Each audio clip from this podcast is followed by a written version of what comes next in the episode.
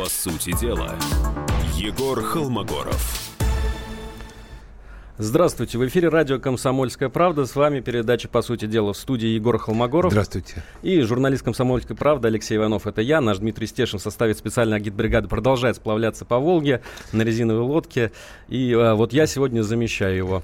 А, Егор, сегодня у нас снова на повестке дня украинская тема, тема а, российско-украинских отношений, не отпускает она нас. А, ситуация с задержанием в порту Херсона российского танкера «Механик Погодин». Знаете наверняка. Знаю, разумеется. Ну, знаете, тут все просто.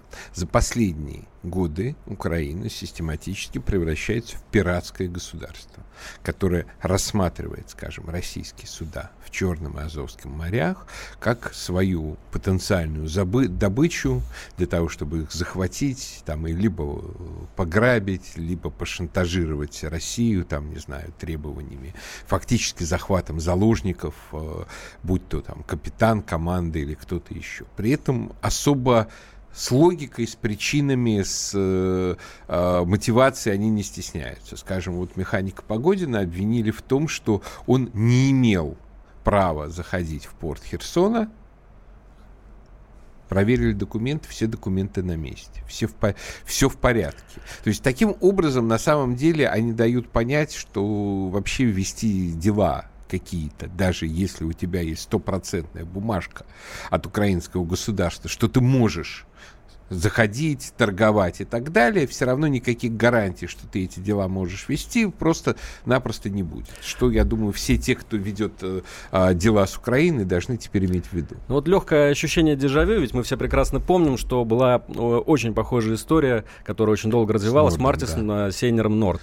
Связи с этим вопрос, кто не сделал, не провел работу над ошибками, мы или они? Ну, как сказать, а, понимаете, я просто вообще всегда противник вот этой концепции, что девушки, зная, что по улицам ходят насильники, должны не носить коротких юбок и так далее. Что потому что мне кажется, что в цивилизованном обществе неважно там у кого какой длины юбка, там кто а, как выглядит, если те, что называется, не помахали и не сказали пойдем в зарядье, то в этом случае а, никаких, э, никакого, никакого права проявлять какую-то там агрессию или навязчивость у человека нет. То есть тут та же самая абсолютная история. А, вне зависимости от того, там, сделали наши выводы или не сделали. Ну, часть выводов, скажем, по Азовскому морю мы явно сделали, судя по тому, как в последние месяцы там один из главных украинских военных преступников, Павел Пастор Турчинов, непрерывно орет э, о том, что Россия фактически ввела на Азовском море блокаду то, по всей видимости, на Азовском море порядок э, наведен очень серьезный. Ну вот в данном случае вот в Черном море решила эта компания, которая принадлежит механик Погодин, поторговать с Украиной и жестоко поплатилась. Но на мой взгляд, это прежде всего то, что эта история возникла, говорит об упорно продолжающейся невменяемости украинских властей, СБУ и так далее, и так далее, и так далее. Они не понимают, что каждый такой инцидент, шум от него, он многократно, что называется, увеличивает ну, желание России ну, каким-то образом все-таки уже с этим странным ну, образованием на уровне Африки, фактически, под нашим боком как-то вот решить вопрос, там, попытаться сменить там власть, как-то вот э, вспомнить о том, что Херсон основал Екатерина II или что-то еще. То есть, то есть, грубо говоря, они не, не получают того эффекта, на который, наверное, рассчитывают. Но какая логика все-таки э, руководствуется бизнес, да? Вот они знают, что Сейнер задержали, теперь задержали танкер.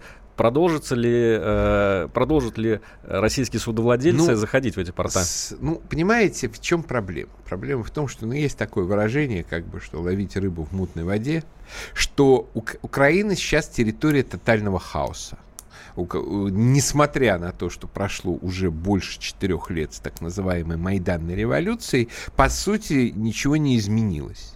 То есть э, первые годы были катастрофическое падение ВВП, сейчас вроде ВВП у них потихонечку начал расти, но атмосфера хаоса никуда не делась. То есть там мы вот буквально на прошлой неделе обсуждали в этой же студии тему ну, скатывания, по сути, в каменный век. А что как бы вот э, какова мотивация людей, которые ведут э, дело с зонами хаоса? Что называется, где-то что-то купить дешево, очень дешево, дешевле, чем в других местах, и продать очень дорого. То есть, по всей видимости, э, торговля с Украиной обеспечивает для кого-то вот такие вот прибыли, которые оправдывают те риски, на которые э, соответствующие фирмы и предприниматели идут.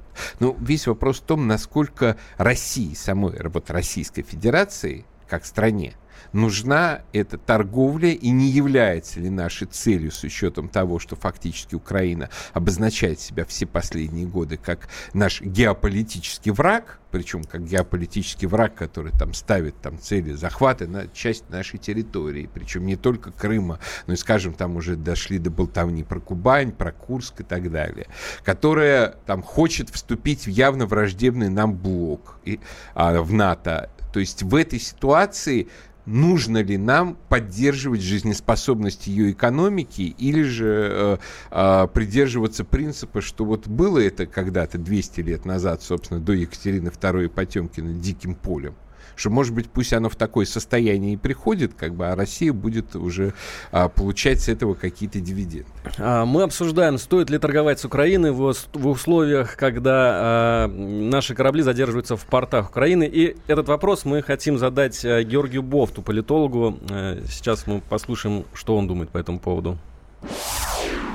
Ну, российским компаниям, мне кажется, надо минимизировать свои связи с Украиной, поскольку эти связи подвержены таким политическим рискам большим, которые непредсказуемы. Украина и дальше будет действовать на разрыв всяческих отношений с Россией, поэтому те, кто имеет с ней дело, могут понести серьезные материальные потери. Там осталось не так много экономических связей у нас с Украиной. Они, правда, э, в последний год выросли, это объем товарооборота, но, тем не менее, это все время подвергается таким рискам, которых лучше избегать. Ничего незаменимого в торговле с Украиной и в сотрудничестве с ней нет. Там, где можно выходить с минимальным убытком, там пора выходить. Там, где какие-то есть незавершенные контракты, их можно завершить и потом выйти. Ну вот Георгий Георгиевич согласен с вами, что нужно э, минимизировать. Вы тоже поддерживаете эту точку зрения? Ну, на самом деле, мне просто эта точка зрения, она кажется точкой зрения здравого смысла. Потому что еще, э, еще раз подчеркну очень простую вещь, что э, Украина, ну, на сегодняшний момент рассматривает себя, э, как бы вся ее власть, вся ее политическая элита рассматривает себя как систематического, долгосрочного, стратегического противника России. Ну, на самом деле, если, скажем, к тебе на улице подходит там Вася или Петя, достает нож и, пытая, и размазывает, размахивает у тебя перед носом, то, ну, довольно глупо предлагать ему в этот момент, что называется, честную торговлю чем-нибудь. И, и, и если ты достанешь деньги, он воспримет это только как знак твоей слабости и так далее. То есть, а в этой ситуации, в этой ситуации нам тоже логично рассматривать Украину как противника, которого необходимо будет а, значительно ослабить для того, чтобы произвести, ну, скажем, а, даже если, скажем, мы не желаем там по каким-то причинам, хотя я, мне, мне терять нечего, я один из первых в списке невъездных в эту страну, я считаю, что э, без э, Украины мир беднее и скучнее, ну, скучнее он, конечно, станет, но в хорошем смысле этого слова, но точно никто плакать не будет. Вот, и, но, соответственно, а, даже если мы не ставим себе задачи, чтобы вообще исчезло это государство с лица земли, как не ставило, скажем, Советский Союз там, и США задачи, чтобы исчезла Германия с лица земли в 1945 году, все равно там нужна денаци... денацификация, все равно там нужно вот произвести какую-то внутреннюю операцию, чтобы это было более-менее здоровое общество, а не та психбольница, которая сейчас. И ну, было бы очень глупо, скажем, в 1944 году а, товарищу Гитлеру, там, не знаю, из Ленинграда а, вести там уголь, сталь или что-нибудь еще. Это передача «По сути дела». Мы с Егором Холмогором обсуждаем ситуацию вокруг задержания а, российского танкера «Механик Погодин» в порту Херсона. Наш студийный номер телефона 8 800 200 ровно 9702. WhatsApp и Viber плюс 7 967 297 02. По сути дела. Егор Холмогоров. Будьте всегда в курсе событий. Установите на свой смартфон приложение «Радио Комсомольская правда». Слушайте в любой точке мира. Актуальные новости, эксклюзивные интервью, профессиональные комментарии. Доступны версии для iOS и Android. «Радио Комсомольская правда». В вашем мобильном. По сути дела, Егор Холмогоров. По сути дела, продолжаем. Егор Холмогоров в студии, журналист «Комсомольская правда» Алексей Иванов. Мы обсуждаем ситуацию вокруг э, задержания э, судна «Михаил Погодин» в порту Херсон. И сейчас мы хотим в прямой эфир э, вывести Ростислава Ищенко. Это президент Украинского центра системного анализа и прогнозирования. Ростислав Владимирович, здравствуйте. Добрый день. Ростислав Владимирович, э, скажите, пожалуйста, вот сегодня э, э, мы сегодня снова обсуждаем задержание российского судна. Мы помним, что весной была такая же история вокруг Норда, Сейнера. Сейчас зачем это снова делают украинские власти? Это провокация или что? Ну, насколько я понимаю, все-таки истории принципиально различаются, потому что Норд был захвачен в открытом море, а в данном случае судно само зашло в украинский порт. Значит, и в случае с Нордом это отъявленное пиратство, а в данной ситуации там Украина пытается предъявить какие-то юридические обоснования для его задержания, ссылаясь на санкции, которые введены против компании э, судовладельца той же самой Украины. Вот, поэтому я бы эти э, две позиции не объединял, хотя думаю, что определенная связь между ними есть, но она опосредована. То есть после того, как э, в Азовской акватории украинская торговля была практически заблокирована в результате э, э, захвата Норда, сейчас э, Украине для э, привлечения, да, бы зашло не внимания, а для привлечения на свою сторону хоть э каких-то э, международных посредников да, в споре с Россией, необходимо продемонстрировать, что она предпринимает свои действия на правовой основе. Я думаю, что сейчас вот э, захват судна в Херсоне э, предпринимается именно для того, чтобы сместить фокус скандала с Норда на другой захват. Э, я думаю, что Украина ожидает жестких ответных действий, возможно, аналогичных тем, которые были предприняты в случае с Нордом. И это позволит ей на международной арене говорить не о том, что Россия предприняла жесткие действия в ответ на пиратский захват судна, а что Россия предприняла жесткие действия в ответ на украинские санкции. Ростислав, Давайте а, две разные вещи. Да. А вот такой вопрос. А, грубо говоря, в этой ситуации, по вашему мнению, нужно ли России предпринимать какие-то жесткие действия в отношении Украины и какого рода это могут быть действия? И вообще... я, дум, я думаю, что какие-то нужно предпринимать, да, потому что э, по рукам за такие вещи бить всегда надо, и тем более, что это напрямую увязано со статусом Крыма, ведь украинские санкции введены э, против тех компаний, которые э, заходят, суда которых заходят в порты Крыма там, и так далее. То есть, э, если мы ничего не предпринимаем, то мы косвенно признаем право Украины вводить санкции, как они пишут, в связи с оккупацией Крыма. Да? Значит, поэтому какие-то действия предпринимать нужно. Другое, действие, другое дело, что эти действия могут быть какими угодно жесткими, но не такими, каких ждет Украина. Потому что, повторяю, она, очевидно, ждет повторения тех же действий, которые были предприняты в Азовской акватории. Помимо того, что в западном, э, в западном Черноморье это э, достаточно сложно предпринять, да, аналогичные вещи. Там разный статус этих водоемов, значит, разная совершенно ситуация. Вот. Помимо этого, э, повторяю, это поможет Украине сместить фокус внимания на международной арене пиратского захвата судна на э, санкционную проблему. А вот еще э, какой, э, как, угу. э, в каком аспекте хочу узна- узнать ваше мнение. А насколько вообще вам представляется раз, логичной и разумной политика, скажем, полной экономической блокады Украины со стороны России, именно с точки зрения, что называется, долгосрочных геополитических интересов России. То есть не ну, принимая во внимание, скажем, аспект там, гуманного отношения к Украине, к ее гражданам дело и так том, далее. Дело в том, что э, политика полной экономической блокады Украины может рассматриваться только с точки зрения краткосрочных интересов России, но никак не долгосрочных. Потому что полная экономическая блокада Украины со стороны России приведет к немедленному краху украинской государственности даже в том э, неадекватном виде, в каком оно существует. Это значит, что э, на границах России появится огромное Сомали. Оно и сейчас там практически есть, но сейчас там есть хоть какая-то условная власть, и какие-то правила игры соблюдаются. Вот. И это значит, что России придется в любом случае, да, нести какую-то ответственность за эти территории. Там, неважно, присоединять их, не присоединять, оккупировать, не оккупировать, но с ними надо будет что-то делать, потому что они будут нести непосредственную угрозу российской территории. Поэтому, повторяю, если у России на данный момент есть ресурсы и готовность принимать на себя такую ответственность, можно начинать полномасштабную экономическую блокаду Украины. Но, по-моему, таких ресурсов сейчас у России нет, потому что хотя бы они задействованы в других точках планеты более важных, чем Украина. Поэтому э, блокада Украины нанесет удар во-первых, по политическим интересам России, потому что развалит вот эту хрупкую и ублюдочную государственность, которая существует на ее границах.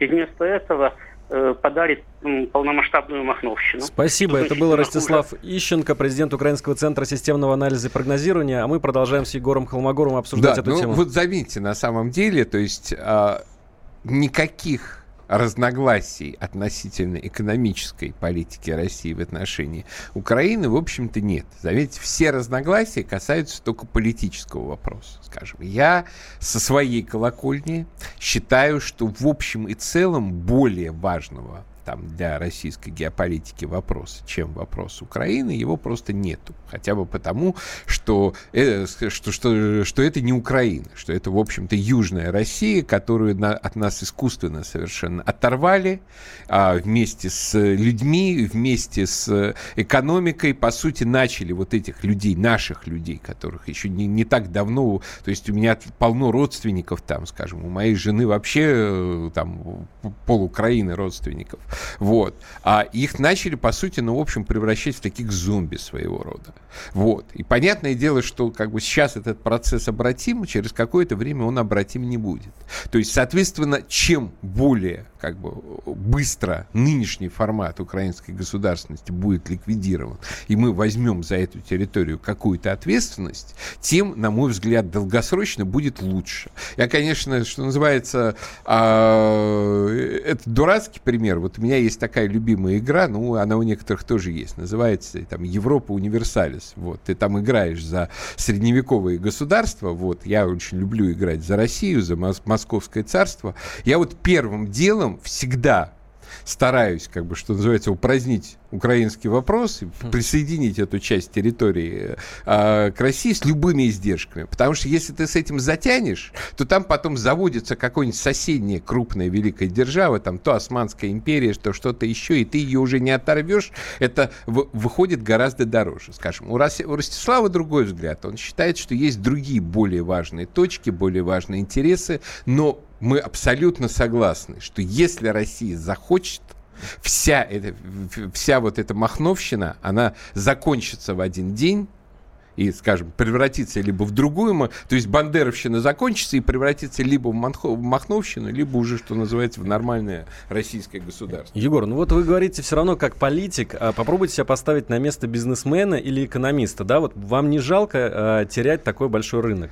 А, ну, если вы вводите блокаду. Сма- ну, смотрите, а, как раз на ну, грубо говоря, именно по этой причинам все-таки государством должны управлять политики, а не экономисты и не бизнесмены. Заметьте, даже те государства, которые по сути своей выражали интересы, скажем, бизнесменов, как какая-нибудь средневековая, не средневековая, а раннего нового времени Голландия, как Великобритания, там эпохи своего расцвета и, и так далее, все равно ими управляли политики, а не бизнесмены. И политическая логика, она была выше выше экономической, потому что на самом деле политическая логика, она и является главной долгосрочной экономической логикой. Вот краткосрочные выгоды, скажем, посмотрите, что делает Трамп все краткосрочные выгоды, что называется, конкретных участников рынка, они за свободу торговли. Он вместо этого начинает вводить жуткие там протекционистские тарифы, рушить все вот эти а, договора, которые заключали при Обаме. Почему? Потому что ну, он отлично понимает, что в долгосрочном плане для американской, именно для американской экономики, потому что для него, как бы, у него принцип Америка first, Америка превыше всего. Эта закрытость, она будет выгодна, потому что она как бы вызовет промышленный рост. Но а для это должно быть решение политика. Человек, который думает только о своем кармане ежеминутно, он этого решения не примет. Это передача «По сути дела» с Егором Холмогором. Наш студийный номер телефона 8 800 200 ровно 9702. WhatsApp и Viber плюс 7 967 200 ровно 9702. Мы обсуждаем ситуацию вокруг захвата судна Михаил Погодин в порту Херсона. И сейчас послушаем тематическую песню.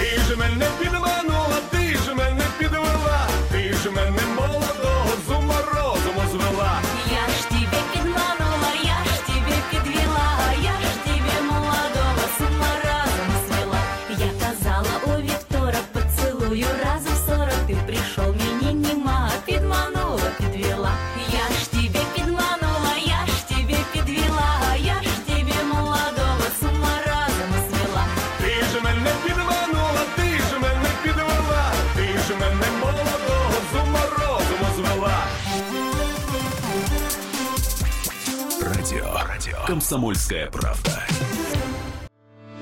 Главное аналитическое шоу страны. Михаил Зинович Юрьев, Михаил Владимирович Леонтьев, Илья Савельев. Это главтема. Они знают, как надо. Мы несем свою миссию выработать мысль о том, как должно быть. Программа «Главтема» на радио «Комсомольская правда». Слушайте в прямом эфире каждый четверг с 20.00 по московскому времени. По сути дела, Егор Холмогоров.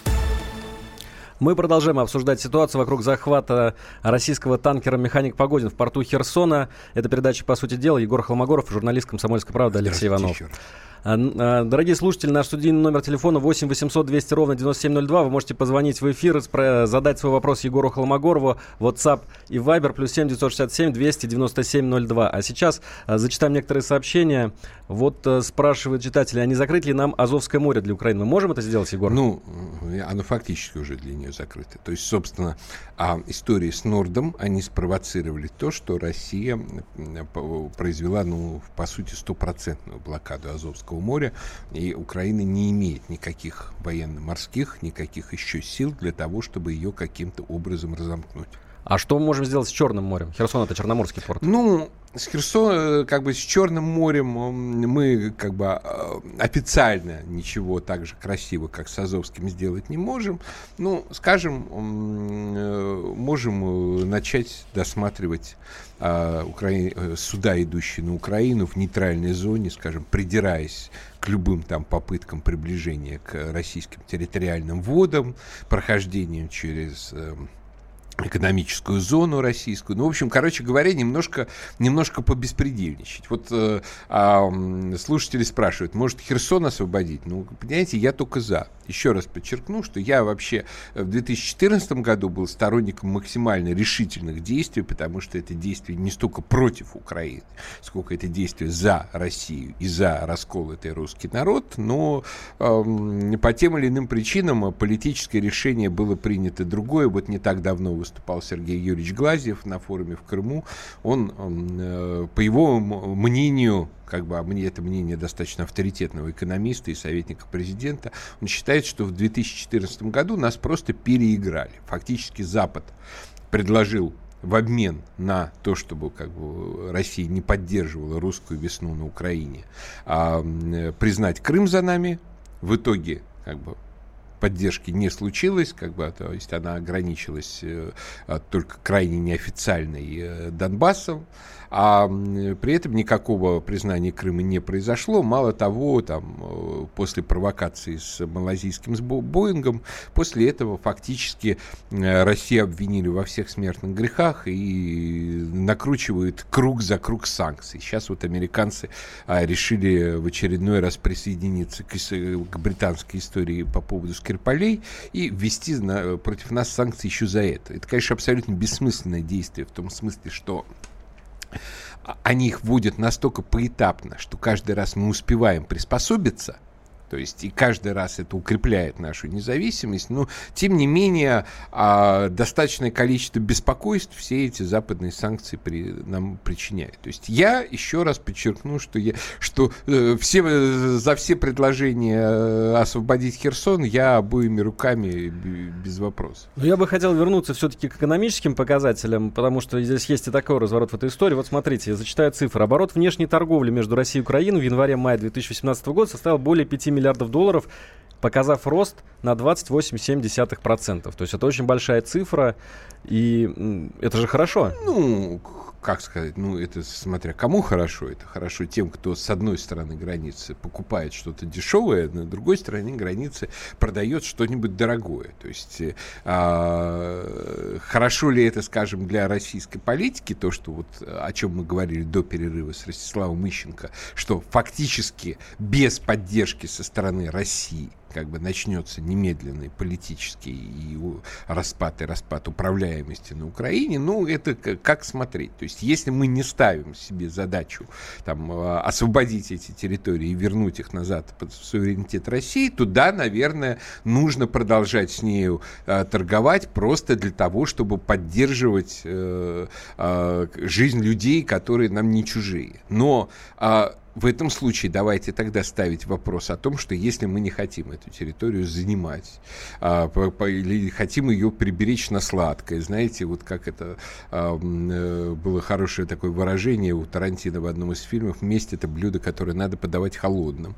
Вот, если мы хотим немножко все это охладить, то давайте тогда всерьез вкладываться в то, чтобы поменять там власть, чтобы, по крайней мере, а, вот это безумие, это необандеровское безумие во главе с Порошенко, сменить на каких-то людей, ну, может быть, более двуличных, которые, по крайней мере, остановят э, кампанию по немедленной дерусификации Украины.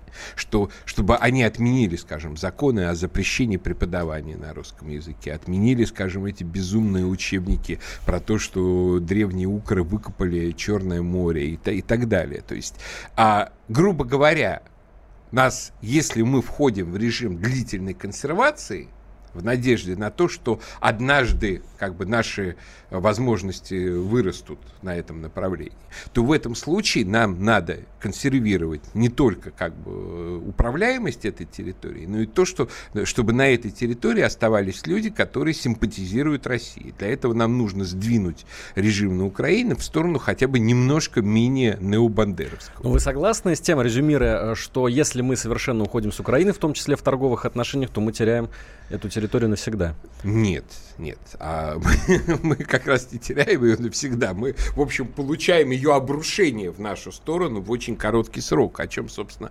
Ростислав очень э, точно и сказал. Ну, руинированное что государство, она, оно нам ну, нужно? Поним, э, ну, понимаете, э, Земля-то, она никуда не денется, люди-то, они никуда не делись, пока, по крайней мере, они, по крайней мере, там не 100% зомби, ну, грубо говоря, там, а, а 50 только. То есть остатки индустрии, которую создавала Россия там, начиная с конца 19 века, они тоже никуда не делись. То есть в этом смысле, скажем, еще не так давно, например, Николаевская верфь годилась для того, чтобы на ней строить авианосцы. Авианосцы, например, России нужны. То есть соответствующий индустриальный комплекс нам был бы нужен. Но сейчас они ее собираются банкротить. Понятное дело, что после того, как они ее обанкротят, они как бы просто это оборудование, стапеля, все что угодно, они распилят на металлолом, и это будет уже просто пустыня. То есть, если мы не собираемся вообще иметь дело с городом Николаевым никогда, и там вот вся эта песня о друзьях, товарищах, она для нас не актуальна, то в этом случае, да, это абсолютно логично. Это хорошо, чтобы Украина не имела, имела поменьше промышленности. Если у нас есть какие-то долгосрочные планы, то нам не нужно просто дать им возможности вот уничтожить это все под ноль. Егор, нам дозвонился Вадим из Самары. Вадим, здравствуйте.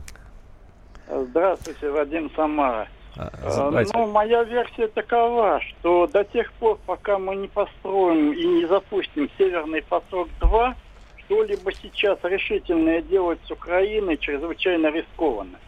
Дело в том, что, как вы знаете из политологии, то чем мощнее может быть внешнее воздействие, чем сильнее может быть сплочение внутри. Сплочение вокруг чего возникает вопрос.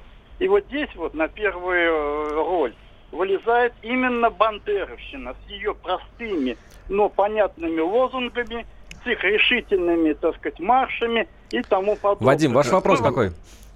Э, значит, у меня вопрос будет такой.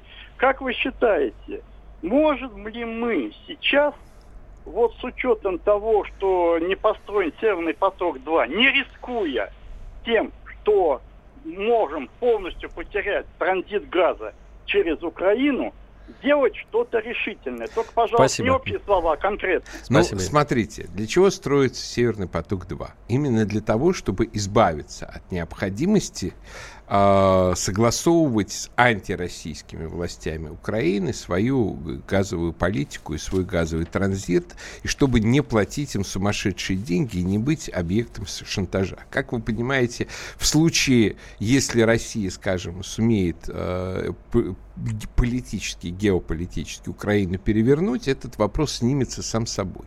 Но при этом, поскольку вот, ну, давайте будем реалистами, прямо вот сию секунду а, никто а, никаких походов на Херсон об, объявлять не будет, и вряд ли э, будет повод это сделать, то в этом случае, в этом случае, конечно, э, нужно сначала достраивать всевозможные газопроводы в, АТО, в, в обход, а уже потом, не имея перед лицом э, инструментов шантажа со стороны Украины, решать вопрос э, с ней дальше. Ну, на, на этой ноте давайте оставим тему э, отношений России и Украины. У нас есть еще что пообсуждать, в частности, варварский случай, который произошел на минувшей неделе в Карелии, в славном русском городе Кондопога, известном нам э, по предыдущим событиям. Там сгорела церковь а, Конечно, история, которая просто разбила мне сердце.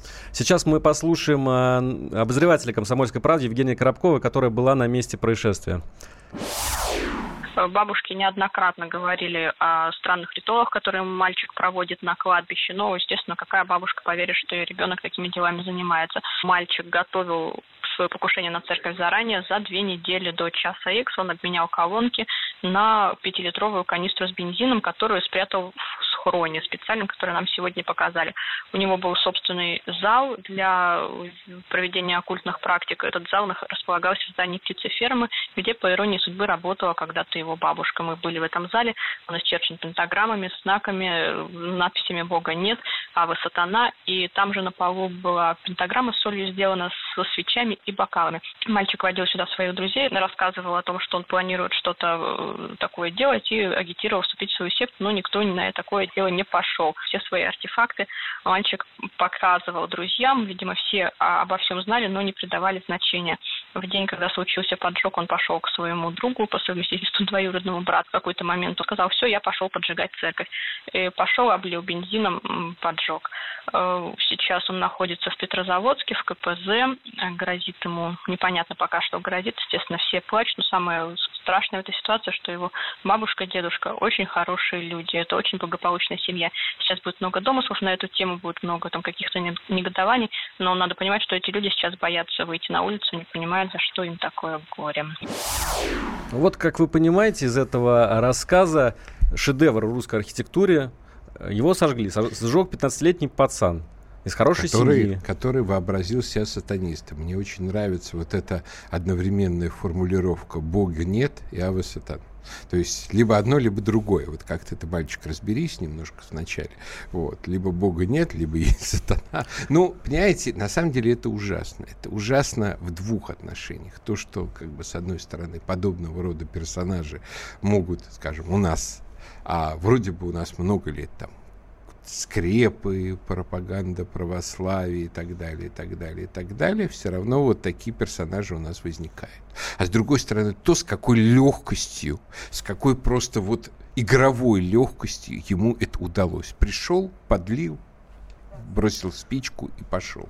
Студийный номер телефона 8 800 297 02. Звоните, задавайте свои вопросы. WhatsApp и Viber плюс 7 967 297 02. С Егором Холмогоровым обсуждаем случай в Кондопоге, Карелия, где 15-летний мальчик сжег церковь.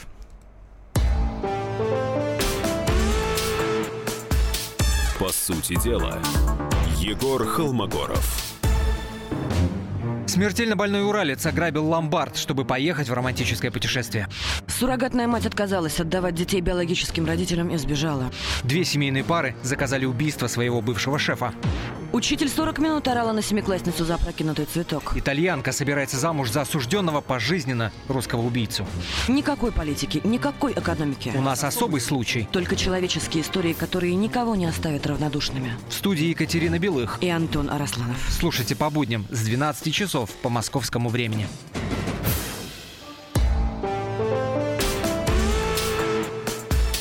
По сути дела, Егор Холмогоров.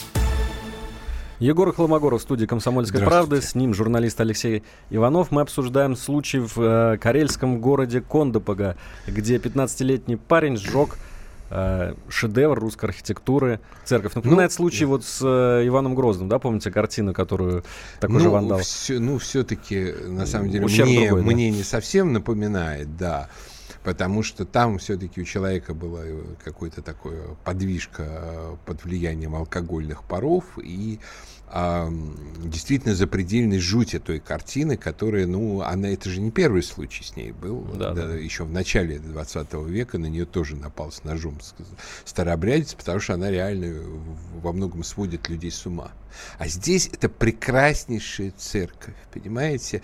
Это памятник русского деревянного зодчества, это э, памятник шатровой архитектуры. Собственно, в чем был смысл русской шатровой архитектуры?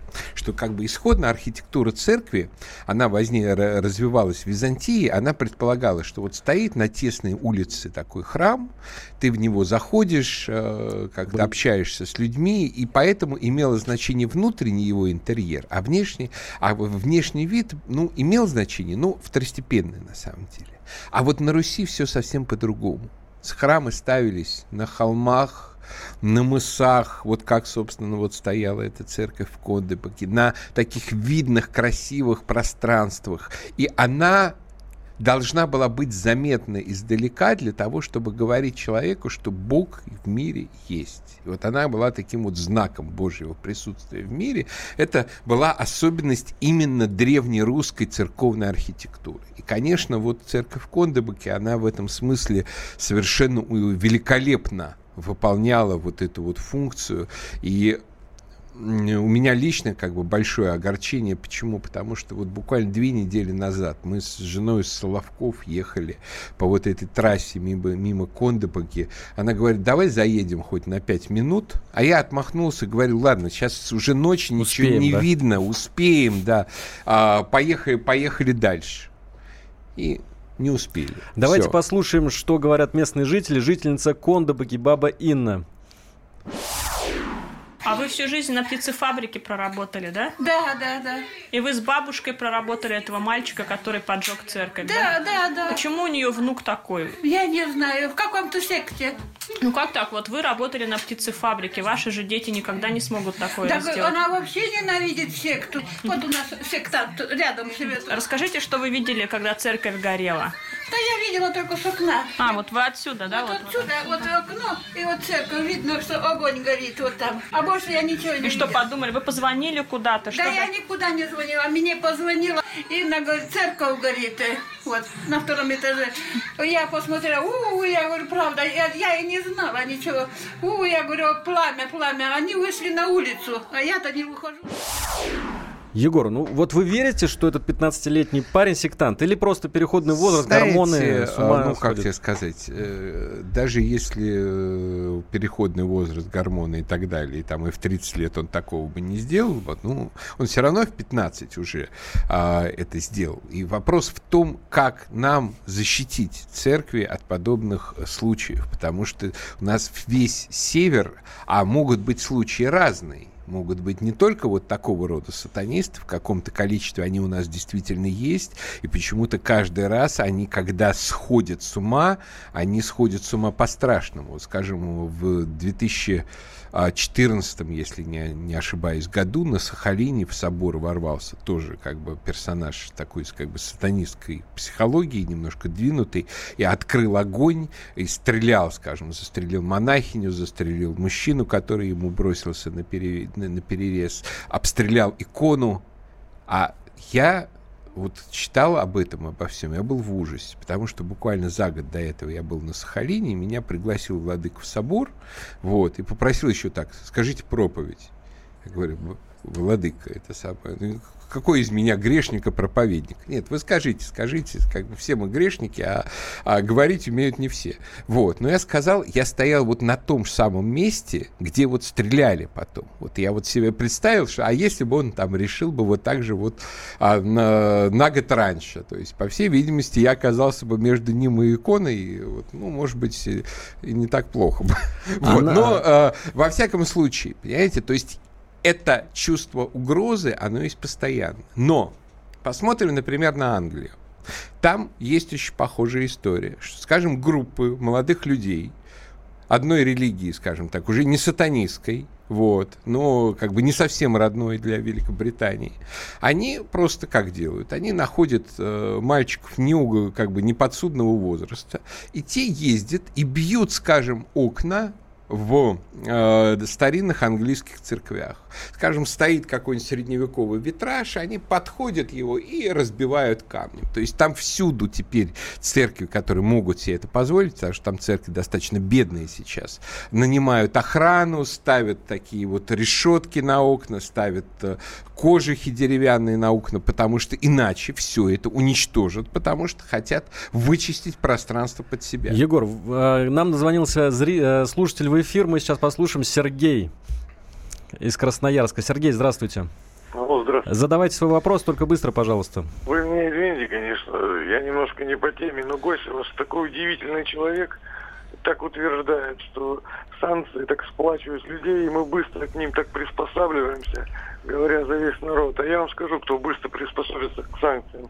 Сеченов, Берг, Дерипаска, вот эти люди... Спасибо, да, спасибо. У вас вопрос но есть это, какой-то? Но это по предыдущей немножко теме. Ну, вообще, как раз, э, э, ну, Ротенбергом, конечно, может быть, санкции пошли на пользу, но олигархи на, наши в большинстве своем от них очень серьезно пострадали.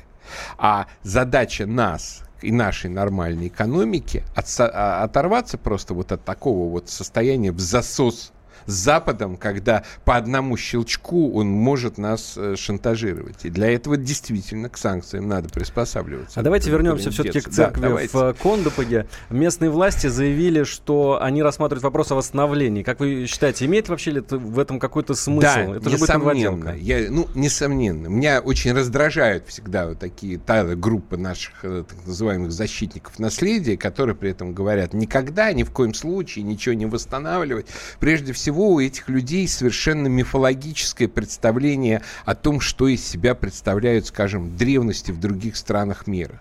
Например, Парфенон как бы символ Афин, символ Древней Греции, а, самое выдающееся, как бы, в общем, здание древнегреческой архитектуры, это, простите, новодел 1912 года. То есть от, от того старого греческого Парфенона почти ничего не осталось. Его заново собирали по кусочкам, и вот получилось то, что получилось. Ну, никто не, не если специально вам не рассказать, вы не поверите в это. Вот. А в данном случае с этой церковью Конечно, ужасно, что до этого дошло, да, это будет наводил, но поскольку есть все промеры, есть вся стопроцентная информация по каждому ее уголку, то ее обязательно нужно восстановить, но при этом сделать так, чтобы другие церкви такие восстанавливать не пришлось, чтобы они сохранялись в первозданном виде, там их подновляли во время от времени реставраторы, там пропитывать э, составом всевозможным огнеупорным, ну, это необходимо. С вами была передача «По сути дела» Егор Холмогоров и журналист «Комсомольской правды» Алексей Иванов. Сейчас послушаем приятную музыку по теме. Черри в золоте, тесно в комнате, тесно в городе, мир, большая тюрьма. Кутерьма. Лето в холоде, танцы в холоде, кто на проводе? На проводе тьма. Тишина. И не склеить осколки И не вытравить мрак.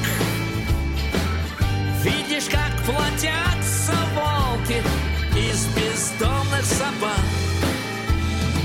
Вставь башку в телевизор Протри кушетку до дыр уже посмертно вписан в этот брошенный, брошенный, брошенный Богом мир.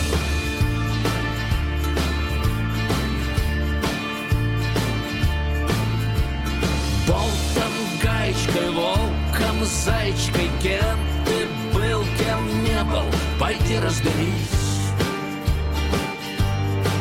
Обернись овечкою, встал со свечкою Нынче Бог тебе, как фиговый лист. Типа чист. Сомневаться не надо. Время вспять не течет. Ровно в полночь день со склада уйдет Со счета на счет Но сейчас не об этом Я так хочу, чтобы жил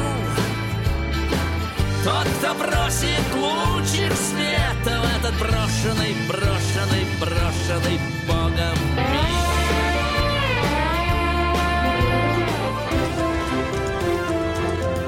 Радио «Комсомольская правда».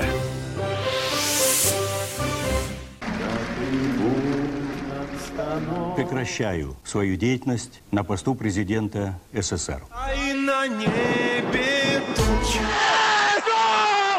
Илья Ковальчук! Я не верю своим глазам! Это с нами уже явно было. Это дежавю.